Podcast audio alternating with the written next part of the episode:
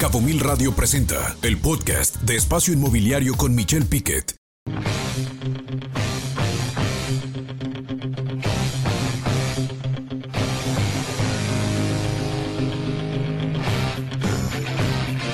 Gusto saludar precisamente aquí a Justo Couto, quien es vocero del TESAR y también muévete los cabos de esta plataforma hablando de temas de movilidad. Justo, ¿cómo estás? Muy bien, Michel, muchas gracias. Un saludo a ti, tu equipo y el auditorio. Al contrario, el saludo de que estés aquí con nosotros nos da mucho gusto. Y tú has estado mucho en el tema del TESAL, el tema de movilidad. ¿Cómo, está la movilidad en el TESAL, Justo? Bueno, pues no existe, más bien es inmovilidad lo que tenemos. No hay, no hay calles, no hay nada más hay terracerías, ¿no? Y se dañan permanentemente. Hubo, hubo un intento ahí de, iniciar una pavimentación que se le dio banderazo dos veces, pero pues ahí está parada, que no hay dinero para, para continuar. Lamentablemente. Gran justificante, no hay dinero, ¿no? ¿Cómo ves la movilidad en los cabos? ¿Cómo ves el tema del PDU? ¿Cómo viene el eje interurbano? Hay que felicitar el programa, nuestros compañeros allá, Navarro Arrelas, en, en el programa de la mañana, en el noticiero, también a Guillermo Jauregui, y por supuesto eh, a todo el equipo, eh, a todo el equipo que hace posible que este programa se diga, y un, y un programa eh, que habla mucho de cómo, habló esta semana de cómo estaba la infraestructura, y hablaron mucho del eje interurbano, ahí nos tocó que nos invitaran y participamos en algunos temas, pero ¿cómo ves el tema del PDU, cómo ves la movilidad, cómo ves el eje interurbano este que se está haciendo, y sobre todo lo más importante es cómo ves la carretera transpeninsular entre Cabo San Lucas y San José, ¿se ven soluciones en tu opinión?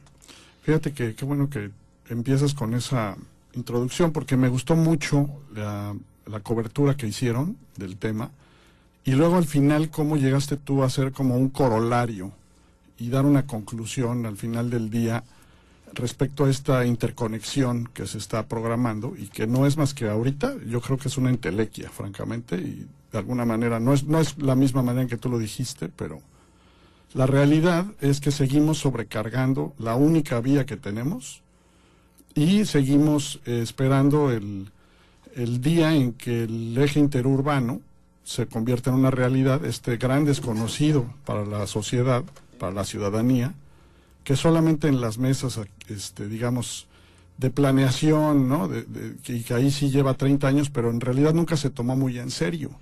Era nada más una, un trazo ahí que ahora que lo hemos estudiado a fondo, vemos que pasa por lugares que son completamente inviables. Entonces, Mientras no tengamos esa vialidad alternativa, no vamos a poder liberar espacio aquí abajo en el corredor turístico, pues ni para tener un sistema de transporte masivo, eficiente, que es indispensable, ¿no? No es una cuestión de conveniencia, no, es indispensable, absolutamente crítico para el futuro, para la viabilidad comercial y social de este destino. Claro, aquí en el programa hicimos una, una sección que le llamamos la calle de las sirenas, porque todos los días prácticamente hay sirenas, ambulancias, accidentes sobre la carretera. Eh, transitan justo y Frida cerca de 60 mil vehículos diarios de esos 60 mil vehículos diarios, la, la, carga o el comentario de los políticos o de los administradores sociales siempre es que el ciudadano maneja más despacio, que tenga cuidado, sea responsable. Pues sí, pero es como si le dijeras a la población, Frida, ¿saben qué? Si usted es delincuente, no robe, por favor.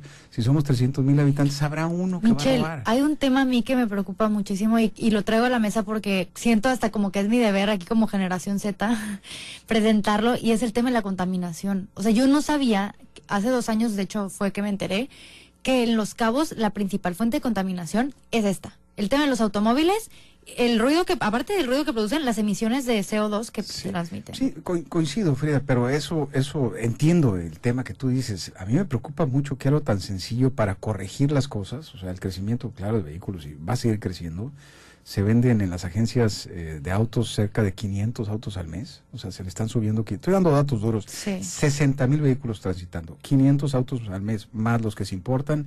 Y no hay guardia. Las personas que nos llegan a vivir aquí en Los no hay guardia nacional en, sobre la carretera. Me tocó ir a una mañanera con el presidente de la República y decirle, señor presidente, por favor, este, ponga Guardia Nacional. y hizo un compromiso de, de, de, en una mañanera, hacer una presentación de un plan de trabajo. A la fecha no ha sucedido.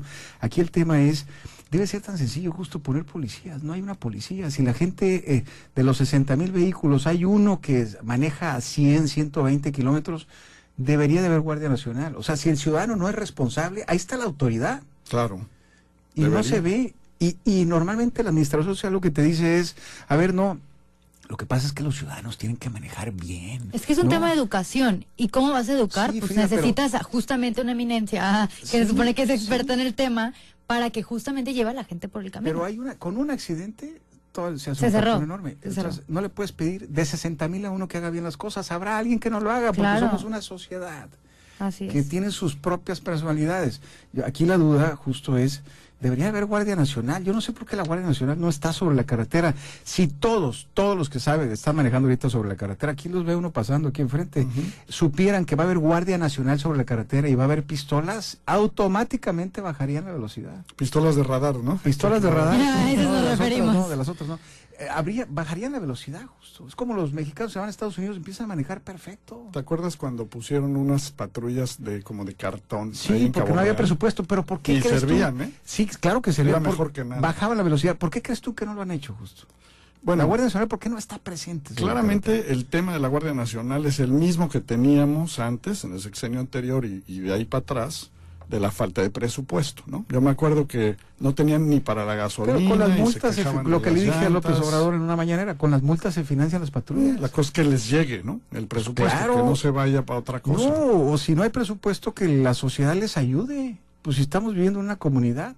El problema es que no hay actitud, no hay ganas del político o del administrador social en decir, señores, ya vamos a ver cómo le hacemos. Sí, la famosa voluntad política. No, y también que, o sea, el solo el 3% corresponde al transporte público. O sea, estamos Sí, que- conscientes que de todo. curiosamente el O sea, transporte público no maneja a tan alta velocidad. no, y a lo que vamos es el, es el hecho de que no hay transporte público y he ahí el que tanta gente, obviamente, utilice. Bueno, hay que tomar en cuenta que, que no haya transporte público genera también, uno, el transporte privado de los hoteles, que son Así es. muchísimos, muchísimos autobuses. Yo creo que ahí ese porcentaje subiría importantemente.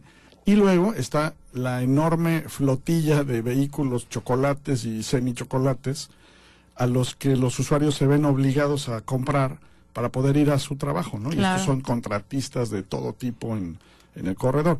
Digo, que es parte de los 60 mil. es parte de los 60 mil y claramente aquí el, el- el problema es, estamos hablando de un gran problema que necesita gran remedio. No, a ver, no. ¿No? Necesitamos varios remedios. A ver, gran remedio no. Podemos Es empezar algo por tan sencillo que vaya la Guardia Nacional y haga su trabajo sobre la carretera. Rara vez ves a alguien de la. Guardia Nacional sobre la carretera. Si ahí hubiera patrullas, unas dos o tres sobre la carretera transitando bien con una eh, pistola de velocidad, este, Sí, es disuasivo. te ya bajaría. genera- justo, genera es algo un- tan sencillo que no es de una gran solución. La pregunta es por qué no se hace.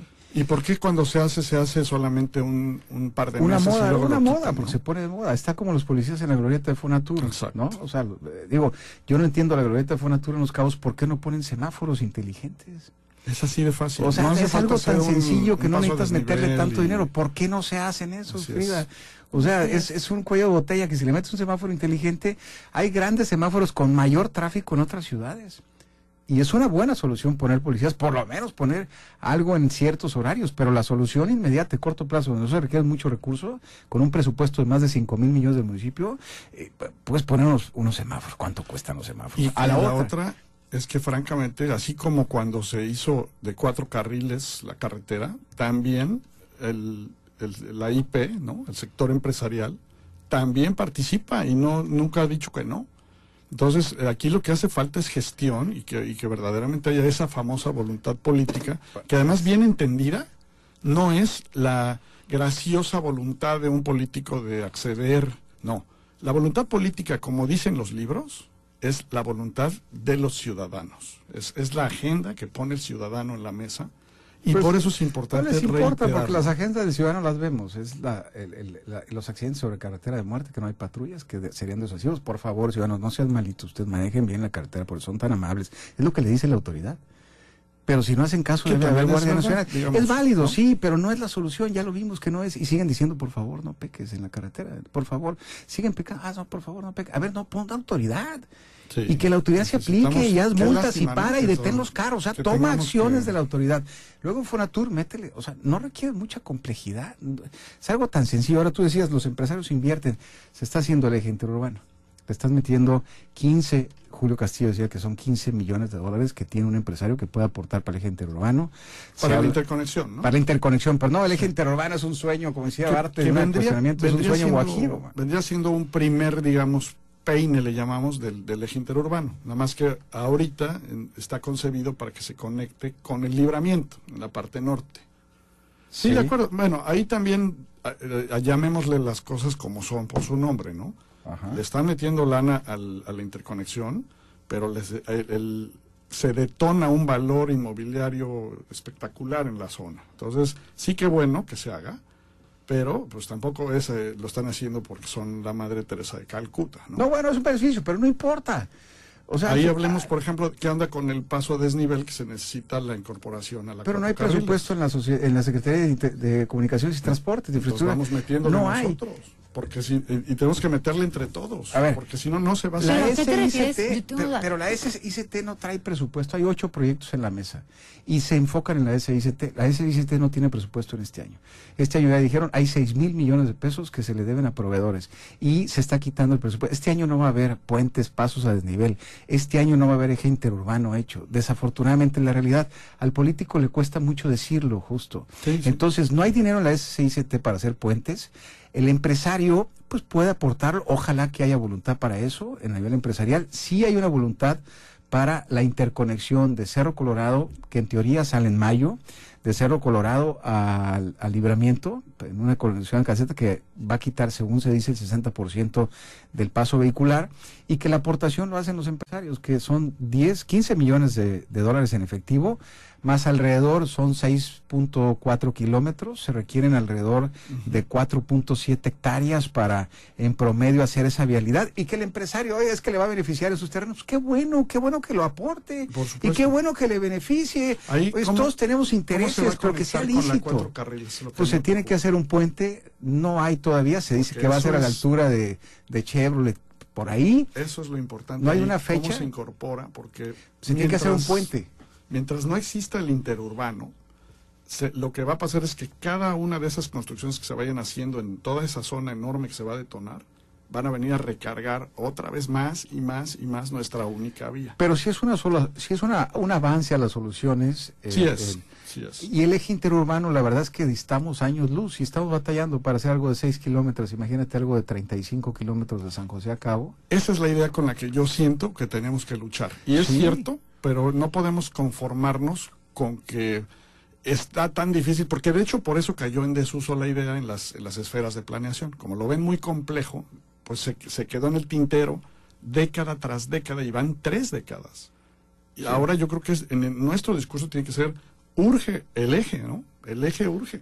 Sí, aun- aunque el recurso no hay y ¿Eh? en, en presupuestos no va a haber. Entonces, por más que hablemos de un eje interurbano, eh, es algo que se debe hacer, que lo podemos planear, y que, pero realmente lo vamos a ver en realidad eh, en unos años. Lo que necesitamos es ahorita soluciones. Es de justo. largo plazo. Y la interconexión es una buena solución de Cerro Colorado a- allá.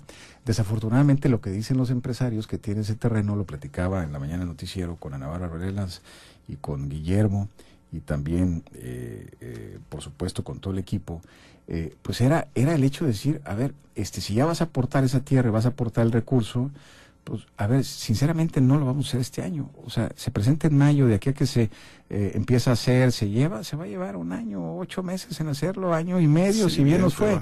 Sí, sí, sí, sí, sí. Entonces, no lo, eh, quienes somos ciudadanos no vamos a tener un eje interurbano en el 2024. Desafortunadamente lo vamos a tener si bien nos va en el 2025 y el empresario dice no confío porque si yo firmo un acuerdo ahorita, el que llegue, quién sabe si me lo respete, o cuántos acuerdos no se han firmado, hacer cosas en los cabos, albercas olímpicas y todo, y a la hora a la hora yo le aporto como empresario el terreno, pero luego se queda en los papeles en el ayuntamiento.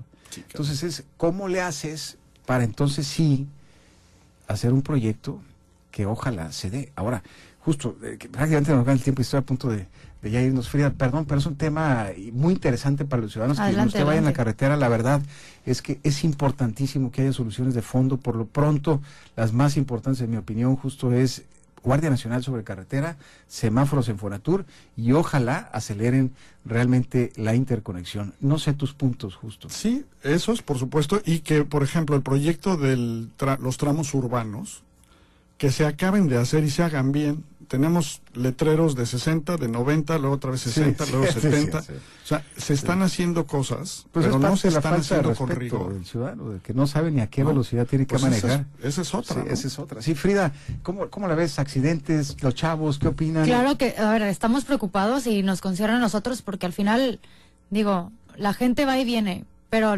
quedan muchísimas generaciones. O sea, al final, lo único que puedo decir yo a gente de mi edad es hagan conciencia y exijamos, como, como dice justo, lo exijamos lo que está sucediendo al gobierno para crear una nueva agenda. El, el problema lo tenemos en- en- enfrente. Justo con qué te quedas, cuál es tu conclusión eh, de esta charla. Eh, nos gana el tiempo, la verdad es que es un tema que da para mucho. Sí, sin duda. Necesitamos amor a nuestra tierra, necesitamos querer lo que hacemos, necesitamos eh, apoyar a quienes están organizando todo esto, pero sobre todo que no sea algo retórico, que sea para la foto, que digan ahí viene y nunca llegue. Como le decía a Bartlett en una mañanera, decía, nos han prometido tantas cosas en Baja California Sur, el cable submarino para generar energía y nos hemos quedado como la cenicienta. Este, todo se ha convertido en calabaza. Ojalá esto no se convierta en calabaza. Gabriel Llorio, el subsecretario de Hacienda, platicaba con él y me decía, Michelle, no tengo presupuestos para el 24, en el 23 platiqué con él y eh, necesito que presenten presupuestos para, eh, para poder bajar recursos de la federación para el 25, necesitan presentarlos en el 24, en septiembre. O sea, ahorita están en campaña electoral, luego viene eh, junio, el cambio de administración, cambio de diputados no va a haber recursos federales presupuestados para este tipo de proyectos, a menos que los metan ahorita. Entonces, un llamado a los diputados, se entiende y se entiende muy bien procesos, este, justo, pero no hay acciones. Nos vamos a perder en política. Inician campañas el mes de marzo. es esa gestión la que está haciendo falta y efectivamente, como dices, viene la época de promesas. Bueno, asegurémonos de que dentro de esas promesas vuelva a estar todo esta, este programa ¿no? de soluciones a la movilidad de los cabos, porque, insisto, de eso depende la viabilidad comercial y social del futuro de los cabos.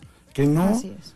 Que no se nos quede por imposible o por complicado fuera de la agenda. Esa sería, digamos, la invitación. Ahí está, me quedo con eso, eh, la eh, complejidad de vivir en el futuro, así nos decía justo Couto, y usaste un término, un término que era importantísimo, que era la viabilidad del municipio de Los Cabos, que ahorita vamos a una total inviabilidad en términos de comunicación y movilidad. Nos vamos, esto fue todo. Me tengo que Excelente despedir, perdón, lunes Frida, y mucho vámonos. provecho. Vámonos. Tenga usted muy buen provecho, justo. Saludos. Muchas gracias. Gracias. Déjame la puerta abierta. No la vayas a cerrar, ¿eh? No, jamás. Déjame la puerta abierta para seguir platicando un tema interesantísimo.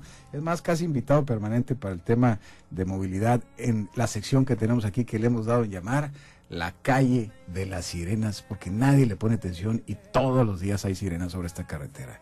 Guardia Nacional, por favor, por la familia, ojalá exista algún día, algún día en la carretera, la Guardia, la Guardia Nacional. Vámonos.